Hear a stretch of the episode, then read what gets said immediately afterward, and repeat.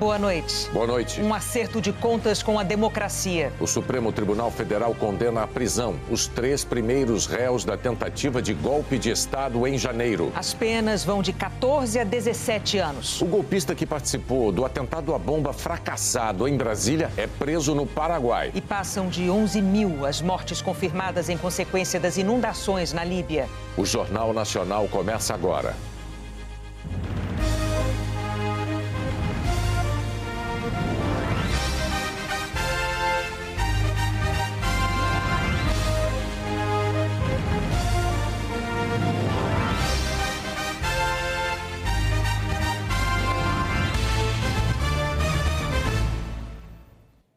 Supremo Tribunal Federal condenou hoje os três primeiros réus dos ataques de 8 de janeiro à sede dos três poderes em Brasília. As penas variam de 14 a 17 anos de prisão.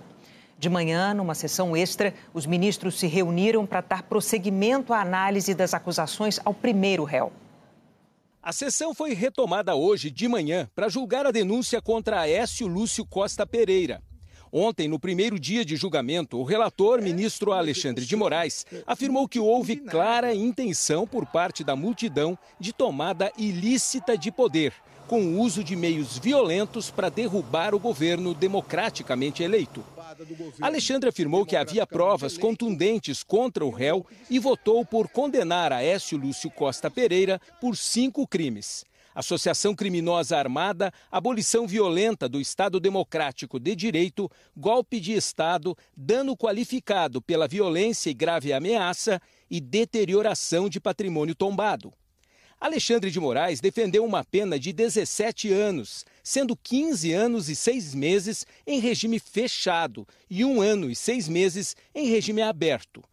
O ministro revisor Nunes Marques abriu divergência, condenou o réu por dano qualificado e deterioração do patrimônio público, mas votou por absolvê-lo das acusações de associação criminosa, golpe de Estado e abolição violenta do Estado Democrático de Direito.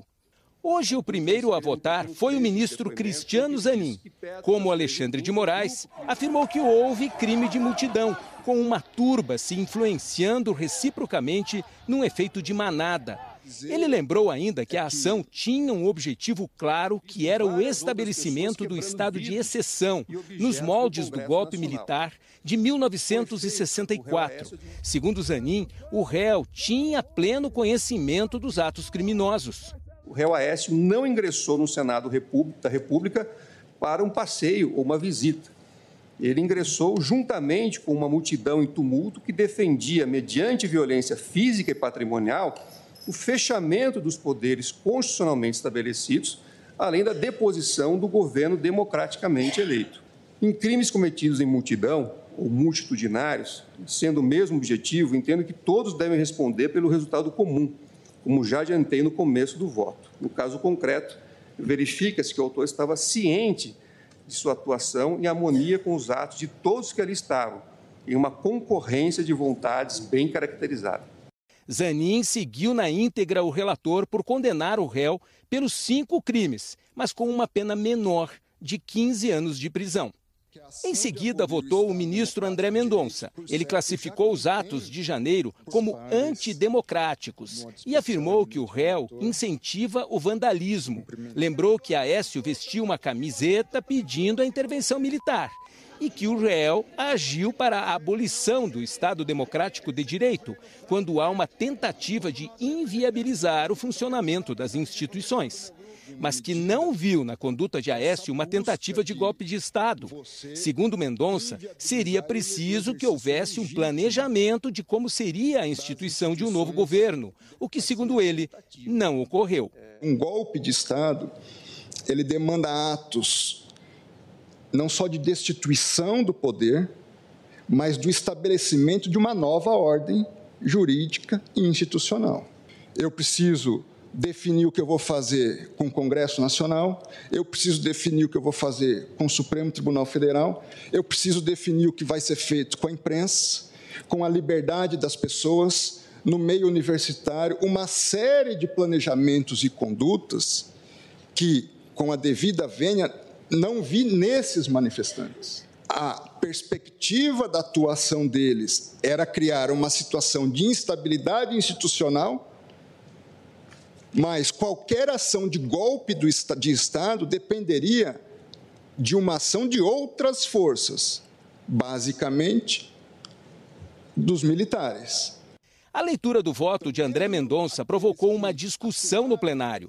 O relator Alexandre de Moraes afirmou que há provas claras de que houve uma tentativa de golpe de Estado. O decano do Supremo, Gilmar Mendes, pediu a palavra para destacar a gravidade da ação dos golpistas no 8 de janeiro e fez referência a fatos ocorridos durante o governo de Jair Bolsonaro. Nós tivemos, e a gente viveu isso na pele, é 2, 7 de setembro, em que imaginávamos que aquilo poderia descambar é, para a arruaça que se transformou é, o 8 de janeiro. Afora o incentivo que havia é, a partir do próprio chefe do Poder Executivo para esse tipo de prática, ou mesmo para a omissão. De modo que, eh, ainda ontem vi essa consideração sobre eh, o passeio no parque. Jamais houve passeio no parque. Não se tratava de passeio no parque, ministro Cássio, nem, nem de um incidente. A cadeira que o senhor está sentado, depois. Mas... A, a, cadeira que o senhor está sentado estava lá na rua no essa... dia da, da, da invasão. É, é só para justificar mesmo, mas essa expressão não, não foi minha. Não fui eu que disse isso. André Mendonça afirmou então que, como ministro da Justiça de Bolsonaro, esteve de plantão no ministério nas duas cerimônias do Dia da Independência para impedir qualquer ataque a prédios públicos e questionou a facilidade com que invasores entraram no Palácio do Planalto no dia 8 de janeiro. Moraes rebateu. Eu não consigo entender, e também carece de resposta, como que o Palácio do Planalto foi invadido da forma como foi invadido as investigações demonstram claramente o porquê houve essa facilidade. Cinco coronéis comandantes da PM estão presos, exatamente porque desde o final das eleições se comunicavam é, por zap, é, dizendo exatamente que é, iriam preparar uma forma é, de, havendo manifestação, a polícia militar não é, reagir. Então, claramente, claramente a Polícia Militar, que é, eu também fui ministro da Justiça e sabemos, sabemos nós dois, que o ministro da Justiça não pode utilizar a Força Nacional se não houver autorização do governo do Distrito Federal, hum. porque isso fere o princípio federal. Não em relação aos prédios federais.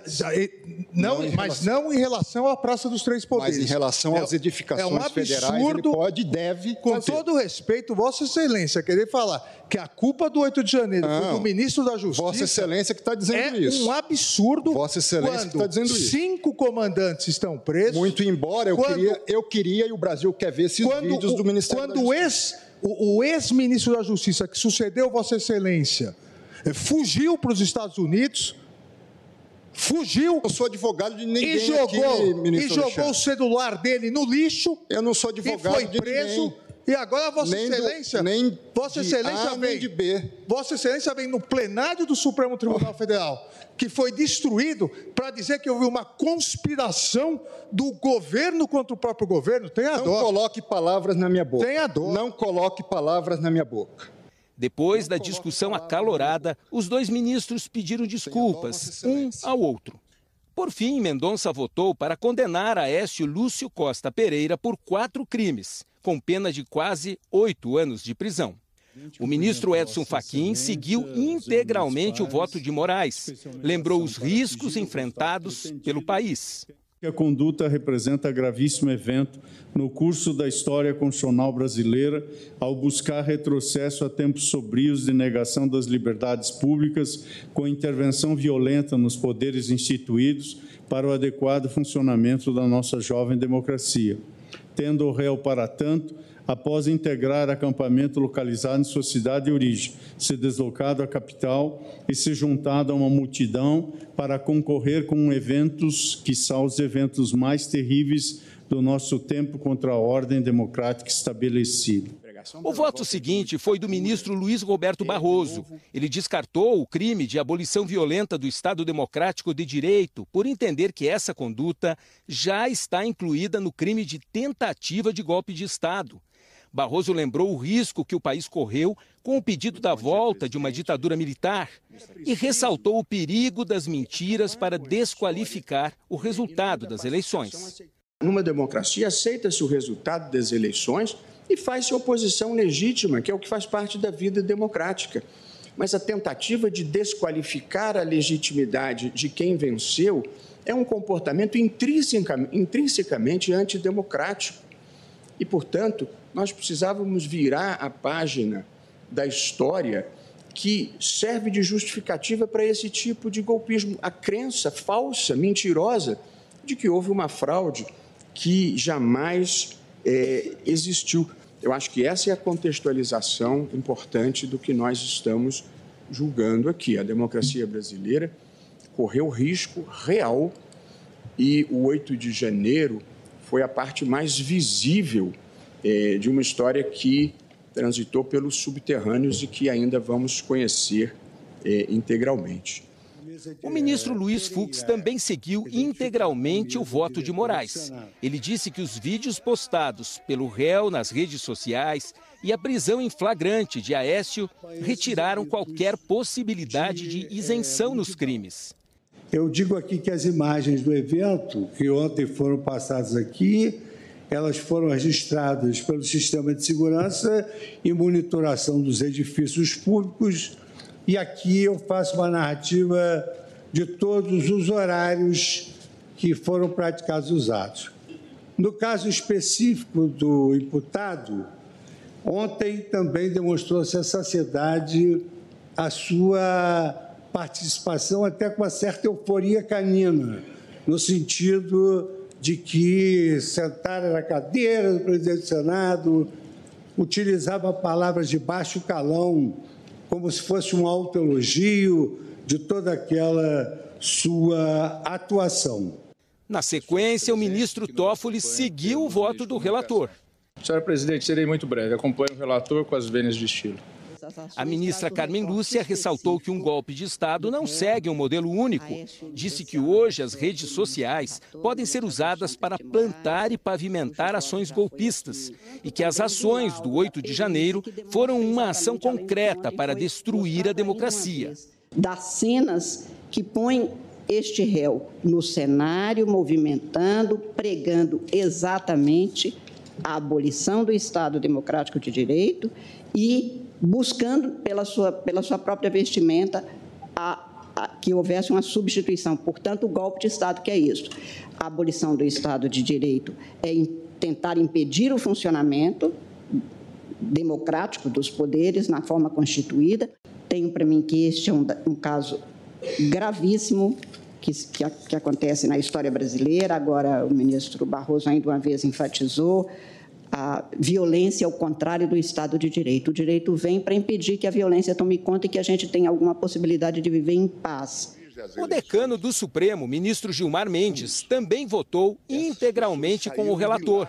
O ministro listou a escalada dos atos antidemocráticos que culminaram no dia 8 de janeiro e citou episódios como os acampamentos em frente a quartéis generais e a tentativa de explosão de um caminhão-tanque nos arredores do aeroporto de Brasília, na véspera do Natal.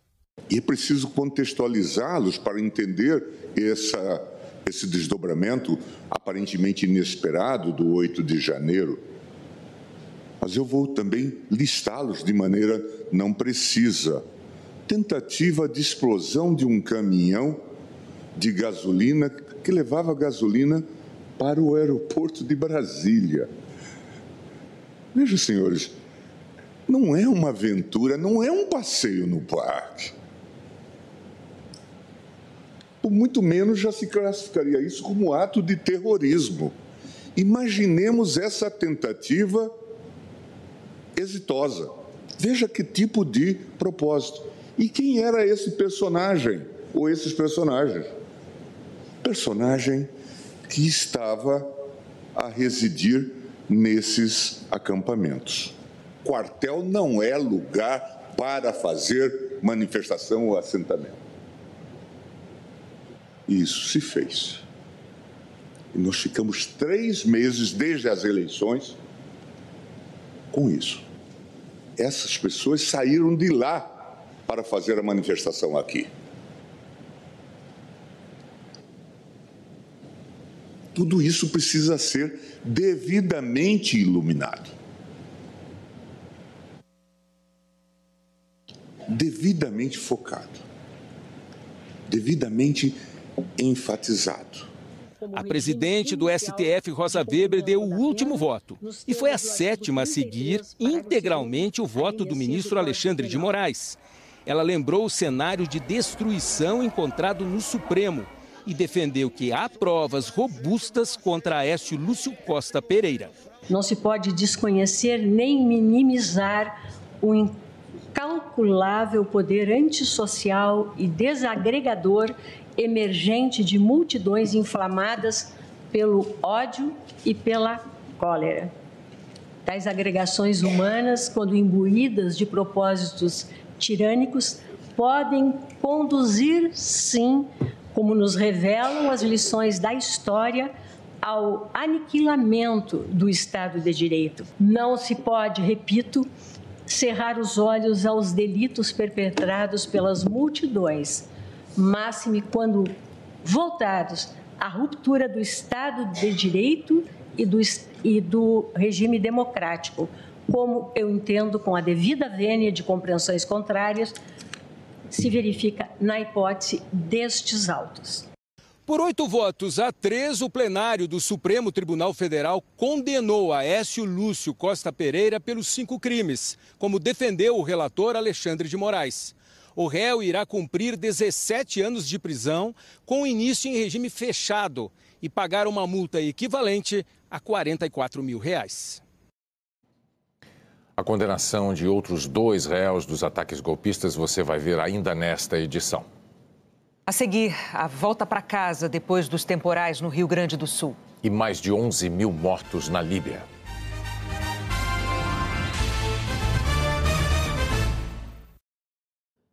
Depois do pior desastre natural da história moderna da Líbia, mais de 11 mil mortes já foram confirmadas. Quase 2 milhões de pessoas podem ter sido atingidas pelas chuvas e o número de mortos se agrava. Com medo de um surto de cólera causado por corpos em decomposição e água poluída, as autoridades enterram em fossas comuns. Ainda há muitos corpos sem identificação.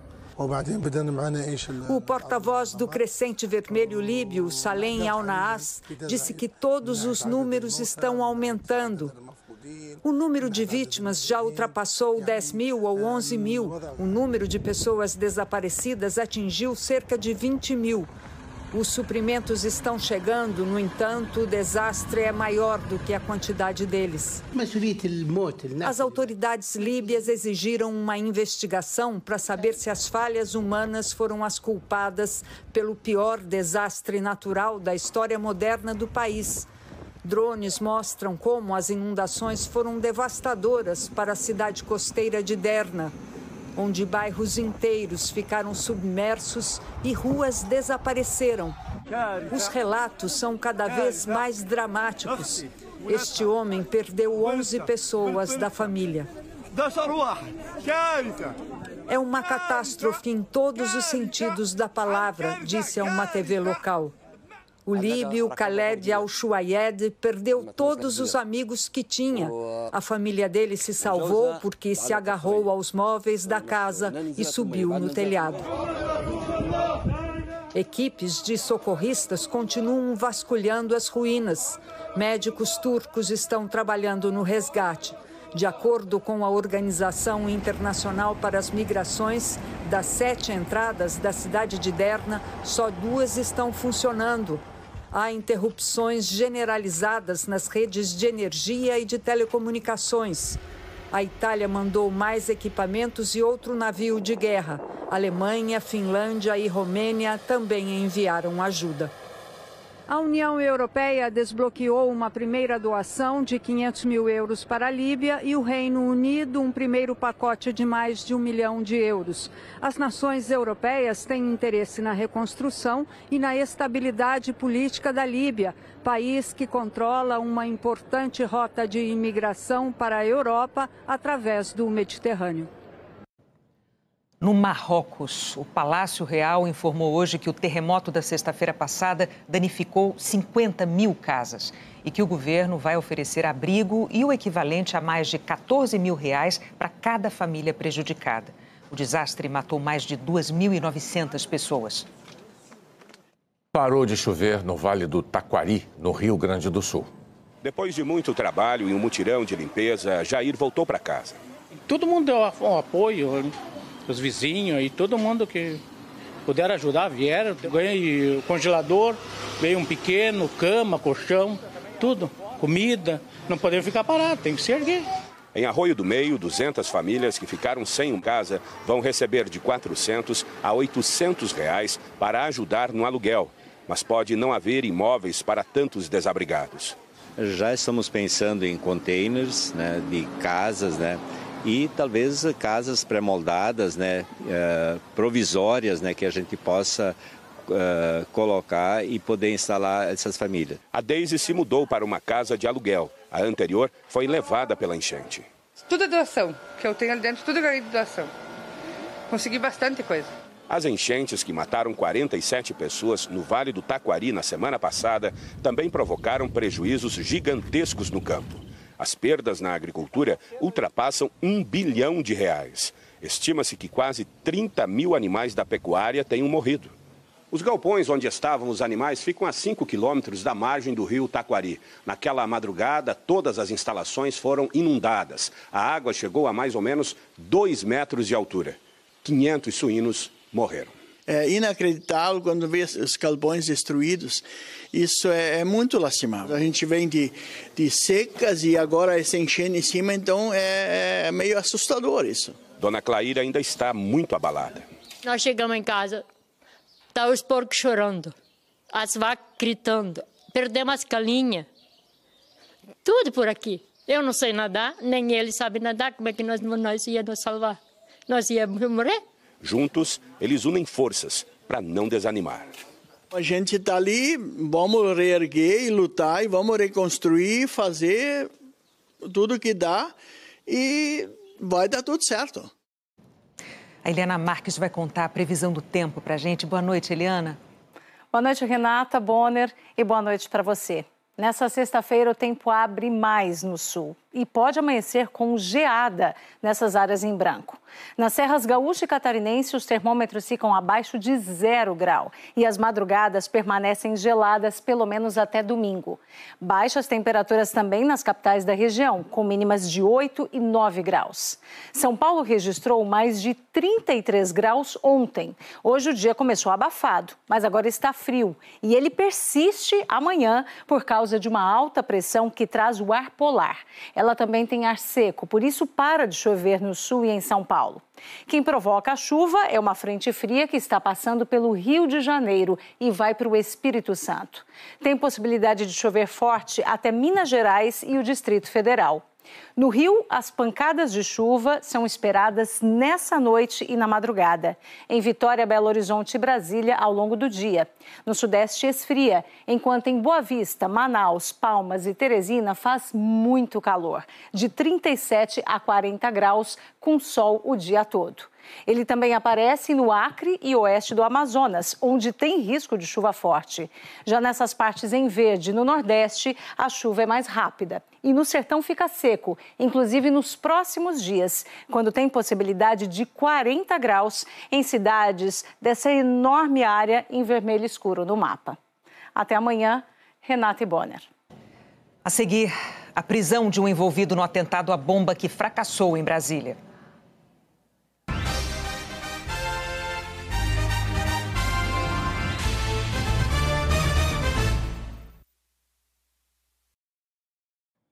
O site do jornal Folha de São Paulo publicou uma pesquisa Datafolha com a avaliação do governo Lula.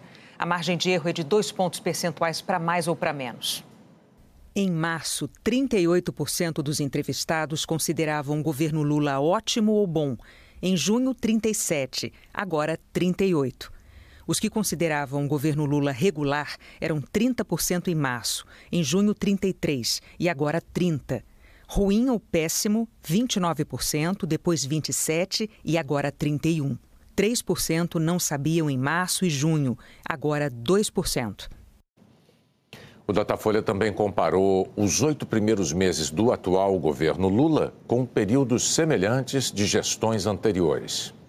O governo Lula é considerado ótimo ou bom por 38%, regular 30%, ruim ou péssimo 31%, não sabem 2%. Em maio de 1993, 19% atribuíam ótimo ou bom ao governo Itamar Franco, regular 50%, ruim ou péssimo 26%, não sabiam 5%. Em setembro de 1995, 42% avaliavam como ótimo ou bom o início do governo Fernando Henrique Cardoso, regular 39%, ruim ou péssimo 15%, não sabiam 4%. Em setembro de 99, 13% achavam ótimo ou bom o segundo mandato de FHC, 27% regular, ruim ou péssimo 56%, não sabiam 3%. Em agosto de 2003, 45% davam ótimo ou bom para os primeiros sete meses do governo Lula, regular 42%, ruim ou péssimo 10%, não sabiam 3%. Agosto de 2007, o percentual de ótimo ou bom para o governo Lula era de 48%, regular 36%, ruim ou péssimo 15%, não sabia 1%. Agosto de 2011, 48% achavam ótimo ou bom o governo Dilma, regular 39%, ruim ou péssimo 11%, não sabiam 3%. Em agosto de 2015, 8% consideravam o segundo mandato de Dilma ótimo ou bom, regular 20, ruim ou péssimo 71, não sabia 1. Dezembro de 2016, 10% davam ótimo ou bom para a gestão Temer, 34 regular, 51 ruim ou péssimo, não sabiam 5. Agosto de 2019, 29% avaliavam como ótimo ou bom o governo Bolsonaro, 30% regular, 38% ruim ou péssimo. Não sabiam 2%. O Datafolha entrevistou 2.016 pessoas com 16 anos ou mais de idade anteontem e ontem, em 139 municípios. A Câmara dos Deputados aprovou o pacote da mini-reforma eleitoral. Os dois projetos tiveram apoio de ampla maioria de deputados, de partidos da base e da oposição. Apenas um partido de direita, o Novo, e uma federação partidária de esquerda, a composta por PSOL Rede, se posicionaram contra. Um dos textos, aprovado hoje, muda a forma de contagem da inelegibilidade de políticos condenados por crimes ou que perderam o mandato. Pela regra atual, um deputado caçado hoje, por exemplo, ficaria inelegível pelos três três anos de mandato que faltam e mais oito anos. Nesse exemplo, um total de 11 anos. Pelo projeto aprovado, a punição seria de oito anos, contados a partir de hoje. O outro projeto, aprovado ontem à noite, altera datas para registro de candidatura e convenções de partidos. Acaba com as prestações de contas parciais que ocorrem no meio da campanha eleitoral. E altera as regras da cota de 30% de candidatas mulheres. O cumprimento da cota deixa de ser uma obrigação de cada partido e passa a ser tarefa das federações partidárias. Assim, um determinado partido pode não ter nenhuma candidata mulher se formar uma federação com outro que tenha mulheres suficientes para atingir a cota dos dois. O texto também permite que recursos de campanha da cota de candidatas mulheres sejam usados em despesas comuns com candidatos homens. Exemplo, ao imprimir um panfleto conjunto. Permite que o fundo partidário seja usado para comprar ou alugar automóveis, embarcações e aeronaves, desde que comprovadamente a serviço do partido. Amplia o conceito de violência política contra a mulher, ao estender as medidas protetivas para as pré-candidatas e mulheres que realizam atividade política em geral. Hoje, a lei prevê a proteção só para candidatas ou mulheres com mandato. O projeto também legaliza as doações para campanhas via Pix e obriga a oferta de transporte público gratuito no dia das eleições. Na votação dos destaques, os deputados decidiram proibir candidaturas coletivas, aquelas promovidas por um grupo de pessoas, embora apenas o cabeça de chapa assuma de fato o mandato. Especialistas e entidades como a ONG Transparência Partidária criticaram a tramitação acelerada dos projetos. Para valer nas eleições municipais do ano que vem, as mudanças precisam ser aprovadas também no Senado e sancionadas pelo presidente Lula antes do dia 6 de outubro. Mas hoje, o presidente do Senado, Rodrigo Pacheco, do PSD, não se comprometeu com uma votação rápida. Pacheco disse que vai juntar a mini-reforma ao projeto do novo Código Eleitoral. O projeto está no Senado desde 2021, quando foi aprovado na Câmara. O que eu considero necessário é que entreguemos uma lei, um projeto de lei amadurecido, bem refletido, bem discutido com a sociedade, com os senadores. Se porventura for possível conciliar o trabalho bem feito com a aplicação na eleição de 2024, ótimo. Se não for possível, paciência. A prioridade é entregar um projeto que seja bem amadurecido. A Polícia Federal do Brasil e a Polícia Nacional do Paraguai prenderam um dos condenados de participação no atentado à bomba que fracassou em Brasília. Wellington Macedo de Souza estava na cidade do leste, na fronteira com o Brasil. Ele é um dos três condenados por participar da tentativa de explodir uma bomba em um caminhão-tanque perto do aeroporto de Brasília na véspera do Natal do ano passado. O Wellington estava foragido há oito meses. Mesmo assim, foi condenado a seis anos de prisão em regime fechado. Segundo a investigação, ele dirigiu o carro que transportou a bomba do acampamento golpista em frente ao quartel-general do Exército, em Brasília, até o aeroporto. A polícia descobriu a participação de Wellington ao rastrear a tornozeleira eletrônica que ele usava. O Wellington estava com o equipamento porque responde a um processo no Supremo Tribunal Federal por incentivar atos antidemocráticos em 7 de setembro de 2021. Os outros dois condenados por participação no atentado já estão presos: Jorge Washington de Oliveira Souza e Alain Diego dos Santos. A perícia concluiu que o explosivo colocado num caminhão de combustíveis foi acionado, mas falhou o motorista identificou o explosivo e chamou a polícia. O Wellington Macedo também é investigado por suspeita de participação nos ataques contra a sede da Polícia Federal em Brasília em 12 de dezembro do ano passado, dia da diplomação do presidente Lula no Tribunal Superior Eleitoral. Na hora da prisão, segundo a Polícia Nacional do Paraguai, Wellington Macedo tentou fugir, mas caiu e acabou se machucando. Ele foi preso com outro brasileiro, Maxione Pitangui de Abreu, que não teve envolvimento na tentativa de atentado à bomba, mas é suspeito de incentivar e organizar atos antidemocráticos e tinha um mandado de prisão em aberto aqui no Brasil. Os dois já estavam sendo monitorados há dias pelas autoridades paraguaias. Radialista do Espírito Santo, Maxione estava foragido desde dezembro do ano passado. A Polícia Nacional do Paraguai entregou os dois APF na Ponte da Amizade, que liga Foz do Iguaçu, no Paraná, à cidade do Leste, no Paraguai. Agora à noite, a Polícia Federal do Brasil e a Polícia Nacional do Paraguai prenderam Riene Munhoz Teixeira, também suspeita de envolvimento em atos antidemocráticos. Nós não conseguimos falar com as defesas dela e de Maxione Pitangui de Abreu.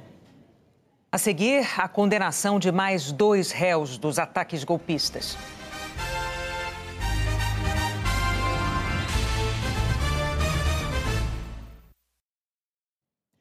Treze anos depois do atropelamento que matou o músico Rafael Mascarenhas no Rio de Janeiro, os dois condenados finalmente começaram a cumprir pena. O atropelador e o pai dele. Rafael Bussanra e Roberto Bussanra se apresentaram e foram levados para o sistema prisional. Em 2010, o filho da atriz Cissa Guimarães, Rafael Mascarenhas, andava de skate num túnel que estava fechado ao trânsito para manutenção. O pai do atropelador, Roberto Bussanra, chegou pouco depois ao local do acidente e os dois subornaram policiais militares para liberar o veículo. Os condenados vão cumprir pena em regime semiaberto. Para Rafael Bussanra, que dirigia o carro, são três anos e seis meses por homicídio culposo. Para o pai, Roberto, são três anos e dez meses por corrupção ativa. Os dois podem sair para trabalhar ou estudar e dormir na prisão. Nesta quinta-feira, o Supremo Tribunal Federal teve uma sessão histórica em que condenou três participantes do maior atentado contra a democracia constitucional brasileira. Na abertura desta edição, o Jornal Nacional mostrou os momentos mais importantes da parte da manhã em que os ministros condenaram o primeiro réu. Agora você vai ver como foram condenados outros dois golpistas na sessão vespertina, depois do intervalo para o almoço.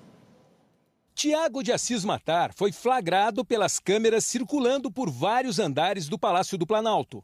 Ele usava máscara. Investigadores conseguiram identificá-lo comparando as imagens com fotos dele, tiradas no presídio da Papuda. Também usaram a descrição da roupa que o próprio acusado fez. Tiago de Assis tem 43 anos e mora em São José do Rio Preto, interior de São Paulo. O subprocurador Carlos Frederico Santos, coordenador do grupo da PGR criado para combater os atos antidemocráticos, pediu a condenação do réu pelos mesmos cinco crimes do primeiro réu e afirmou que as provas mostram que Tiago agiu contra o Estado Democrático de Direito. O advogado de defesa, Harry Valdir Ketwinkel Jr., negou as acusações e afirmou que Tiago somente entrou no Planalto para se proteger do quebra-quebra e que o réu não promoveu qualquer ato de vandalismo. No voto, o relator ministro Alexandre de Moraes rebateu o advogado de defesa, que usou parte do tempo para atacar o Supremo e divulgar fake news sobre os ministros. É patético e medíocre eu repito, é patético e medíocre que um advogado suba à tribuna do Supremo Tribunal Federal com um discurso, um discurso é, de ódio, um discurso para postar depois nas redes sociais que veio aqui agredir o Supremo Tribunal Federal, talvez pretendendo ser vereador do seu município é, no ano que vem, no voto, Moraes voltou a exibir imagens do dia 8 de janeiro e afirmou que a intenção do réu era de provocar distúrbios em Brasília para promover uma intervenção militar por meio da decretação da GLO, a garantia da lei e da ordem, o que não ocorreu. Nem o réu que ser tão patético. Em momento algum o réu disse: "Ah, entrei lá porque começou a confusão. Eu estava lá para socorrer as pessoas. Veja, nem o próprio constituído diz isso. Ele veio de Penápolis para São José do Rio Preto para participar de um ato golpista, para pedir intervenção, apoiar a intervenção das Forças Armadas. Já dissemos aqui no julgamento anterior, eu disse é, ontem, é que o intuito dessa turba violenta e golpista era exatamente forçar uma GLO, forçar um decreto de garantia da lei da ordem, por fim, votou pela condenação por cinco crimes a uma pena de 14 anos de reclusão, três a menos do que a do primeiro réu. Moraes justificou que a diferença em relação ao primeiro réu foi porque Tiago não postou imagens do vandalismo, nem incentivou a conduta criminosa nas redes sociais. O voto dele foi seguido integralmente pelos ministros Carmen Lúcia, Dias Toffoli, Luiz Fux, Gilmar Mendes e Rosa Weber. Cristiano Zanin também acompanhou o relator, mas defendeu uma pena menor, 11 anos. Como pela manhã, Luiz Roberto Barroso votou por condenar o réu por quatro crimes, já que considera que as ações para a abolição do Estado Democrático de Direito acabaram inseridas na tentativa de golpe. O ministro revisor, Nunes Marques e André Mendonça, divergiram de Alexandre de Moraes. Nunes Marques entendeu que só há provas de que o réu cometeu crimes ligados à destruição do patrimônio público. Mendonça afirmou que há provas suficientes de que Tiago atentou contra o Estado Democrático de Direito, mas que não há elementos concretos mostrando que o réu agiu com violência de forma organizada.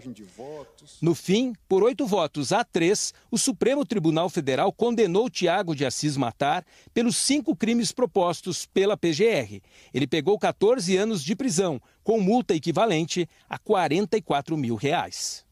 Na sequência, o Supremo começou a julgar Matheus Lima de Carvalho Lázaro, de 24 anos, de Apucarana, no Paraná.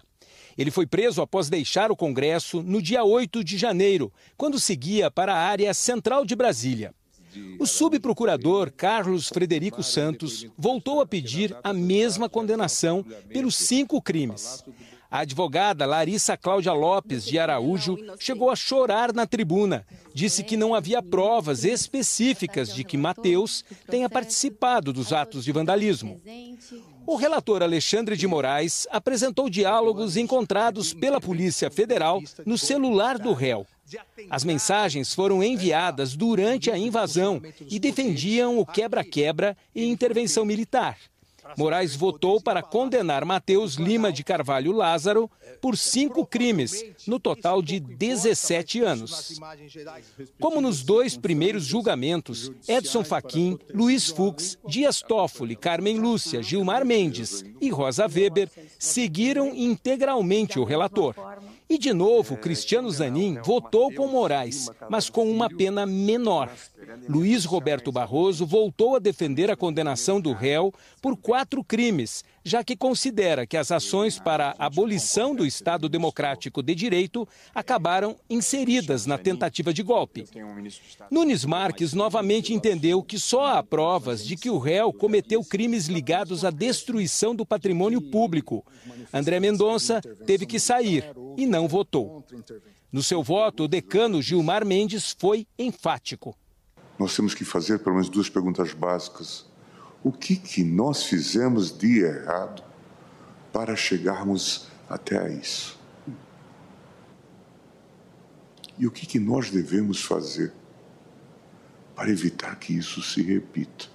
Isso é fundamental que a gente diga para eh, os escolares, para os alunos, para todos, porque isso envolve eh, uma imensa responsabilidade. No fim, por sete votos a três, o Supremo Tribunal Federal condenou Matheus Lima de Carvalho Lázaro pelos cinco crimes propostos pela PGR. Ele pegou 17 anos de prisão, com multa equivalente a 44 mil reais.